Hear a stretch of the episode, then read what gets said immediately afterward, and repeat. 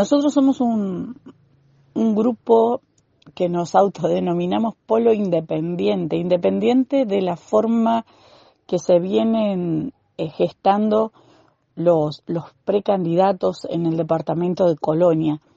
Nosotros entendemos que se terminaron eh, los caudillos en Colonia, ya no, no hay un, este, una predisposición de la población a votar de esa manera.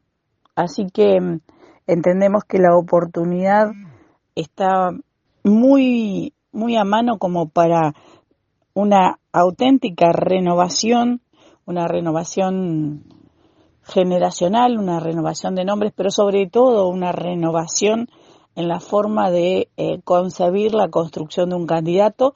Así que en ese camino estamos y estamos convencidos de que esta es la forma correcta, ¿no? Buscar eh, la unidad en la diversidad. Así que estamos abiertos.